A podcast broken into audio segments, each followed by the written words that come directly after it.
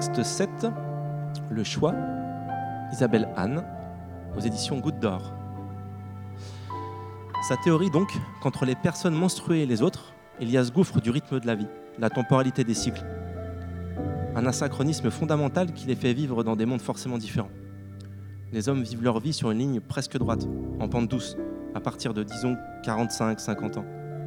Les personnes menstruées, elles, voient leur vie régentée par des cycles très courts, un mois, même pas.